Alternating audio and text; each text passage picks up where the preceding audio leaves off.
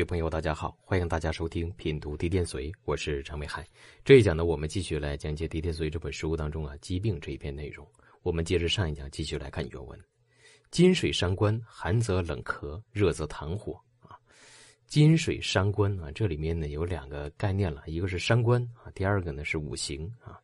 金水五行又为伤官的时候啊，寒则冷咳，就是寒，四处偏寒的时候，哎，这个人会怎么样啊？会冷咳啊。四处偏热的时候会怎么样？会痰火比较重啊。这个能代表什么呀？典型的一个组合啊。所以大家看到这样一个组合，你直接用就可以了啊。金水是伤官星的时候啊，就是金是伤官或者水是伤官，那么这个四处有偏寒这种情况啊，这个人呢就容易出现这个冷咳这样的情况。那我们说这个这样的思路都会出现冷咳吗？对吧？你可以理解成他这个肺部啊，呃这些地方怎么样不太正常啊？金水伤官的时候，伤官本身呢，它是一种啊凶神呐，在食神当中属于凶神呐。金代表肺呀，对吧？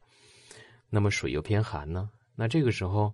啊，如果是没有火来暖局的话，这个肺容易寒啊，肺偏寒的时候，这个人就容易出现肺病啊，容易出现这个呼吸道疾病啊，就容易冷咳啊。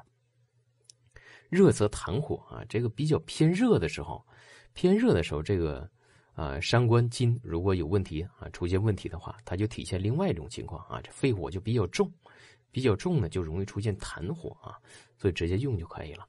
那么我们说用的时候，大家也要注意啊！你不要说看到这样一个思路，你就说金水伤官呢啊，金是伤官或水是伤官呢，偏寒你就说这人冷咳，这不一定啊，不一定。一个是呢，我们要配合这个年龄段啊，再有一个，我们说啊，四柱命理有很多时候叫谈机缘。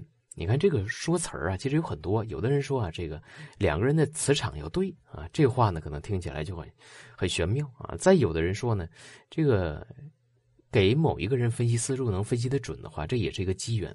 这个有没有道理呢？确实有道理的啊，不代表说同样一个思路的人他都会出现这样的情况，啊，不可能，否则他就变成什么科学性的东西了，对吧？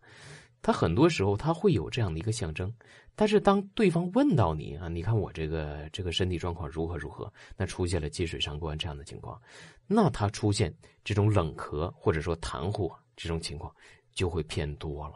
啊，所以这就是机缘，这也就是很多人这个故弄玄虚当中所体会出来的这种叫磁场的关系啊。那我们再来看啊，叫火土印受，热则风痰，燥者脾痒啊。火土为印受的时候啊，火为印受或者土为印受的时候，热的时候叫风痰啊。这个风痰怎么来理解呢？对吧？大家呃自己可以回去搜索一下啊，也是一种病症啊。燥则脾痒啊，脾痒的话，这个很好理解，对吧？这个痒啊是皮肤病啊，这个尤其是土啊，土的五行，土代表皮肤。论痰多木火啊，那木火重就容易生痰啊，这么理解也应该是正确的哈。生毒遇火金啊，这个火金相克的时候，这个有血毒，哎，这个是有道理的。这个在其他的啊命理书籍当中。啊，也谈到这个火金相战啊，这个容易产生血毒啊，这个有道理的。实际上就是那种有毒素啊。金水枯伤而肾精虚，金水啊，尤其是金啊，金主肺，水主肾呐，对吧？金水枯伤，那说明这个肺呀和肾呢比较虚弱啊，而肾精虚啊，这里面就谈到肾虚啊，水木相胜。而脾胃细啊，这个水木相胜指的是水木很旺的时候，来克土相胜指的是克土啊，克土的时候那土受克，那脾胃就虚嘛，脾胃就出问题。我们来看刘关的注解啊，凡此五行不合之病，而知其病知其人，则可以断其吉凶。哎，这句话就谈到了一个很关键的一个问题啊，凡此皆五行不合之病，就是五行首先你要不合，要有病啊，五行要有病。然后这个时候呢，耳知其病啊，这种情况我们就可以根据五行来知道这个病，知其人则可以断其吉凶。你首先你要了解这个人，你不了解这个人，你去断这个吉凶的话是很难断得准的。那么这个话放在我们当下来讲，其实在这个呃传统命理，如果说啊这个几十上百年之前啊，我们。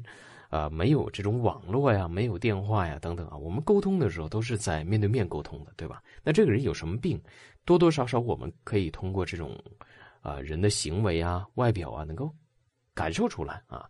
这样的情况，我们再结合思路一分析，哎，这就很准。那我们现在有个问题啊，你看现在很多人都在这个网络当中来学习、来研究，那么这样就会产生一个现象是什么呢？就是我们不了解这个人，我们压根儿对这个人没有任何一点印象的时候，那这种情况我们在论断的时候是很难断得准的。尤其是这种毛病，这个轻微的毛病啊，不代表说所有的都不能断得准啊，不是这样的啊，它有一些轻微的问题，它是叫不准的。这就是现代论断的时候，它的一个困难点啊，所以大家千万不要神化古人啊！大家不要说，你看古人啊，这论断的东西多神，对吧？其实现代人啊，如果你学的还是相对来讲比较通透的话，那你的水平应该是高于古人的啊。因为我们现在通过网络来沟通的话，确实很难啊。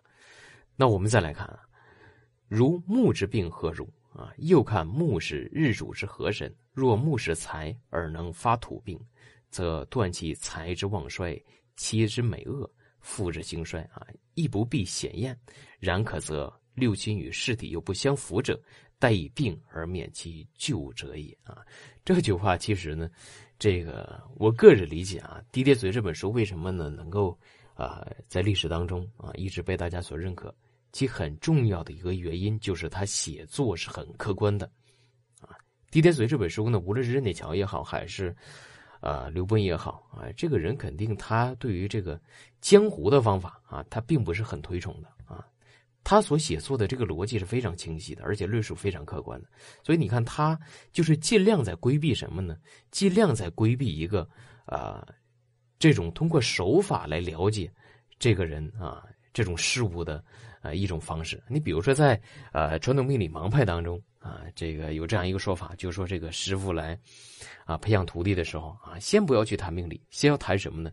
先要谈待人接物的时候，如何通过待人接物的这个过程来了解到对方的气息。先要了解这个啊，了解完这个之后，再研究命理。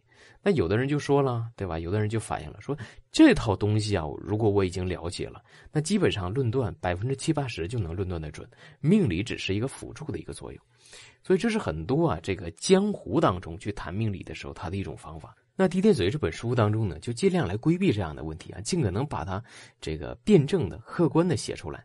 所以这里面就谈到一个问题啊，你比如说木代表的这个病是什么病啊？这里面怎么看呢？对吧？你要看木是日主的合神啊，就合中六亲了。如果木是财，他举个例子啊，如果木是财的话，那么有可能是土病啊。这个时候你还要断财的一种旺衰。啊，这样的一个情况，那么这种情况有的时候，你看这个财又可以代表妻子啊，又可以代表父亲呢。那这个时候他到底是病呢，还是啊妻子有问题，还是父亲有问题吗？我们看刘伯温的这个注解就非常的客观啊。刘伯温说了啊，那你看的话，妻子他的情况是什么？父亲的情况是什么？如果都没应验的话，那么有可能这事儿跟啊这个妻子、父亲跟这个六亲就没关系了，跟亲属没关系了，跟谁有关呢？就跟身体有关，那言外之意呢，他也没有办法去判断出到底是亲属有问题还是身体有问题，所以呢，必须要面对面的干嘛呀，来进行甄别一下，才能够啊获取到一个相对准确的信息。所以说呢，大家千万不要神化四种命理，包括呢我们传统的这个预测学等等啊一些方式方法，大家不要神化，它确实有一定正确的价值啊。但是呢，我们还需要配合一些其他的条件来辅助分析，才可能做到一个相对来讲具有一定的准确率啊。好，这一讲的内容就为大家分享到这里，感谢大家的收听，欢迎大家持续关注，谢谢大家。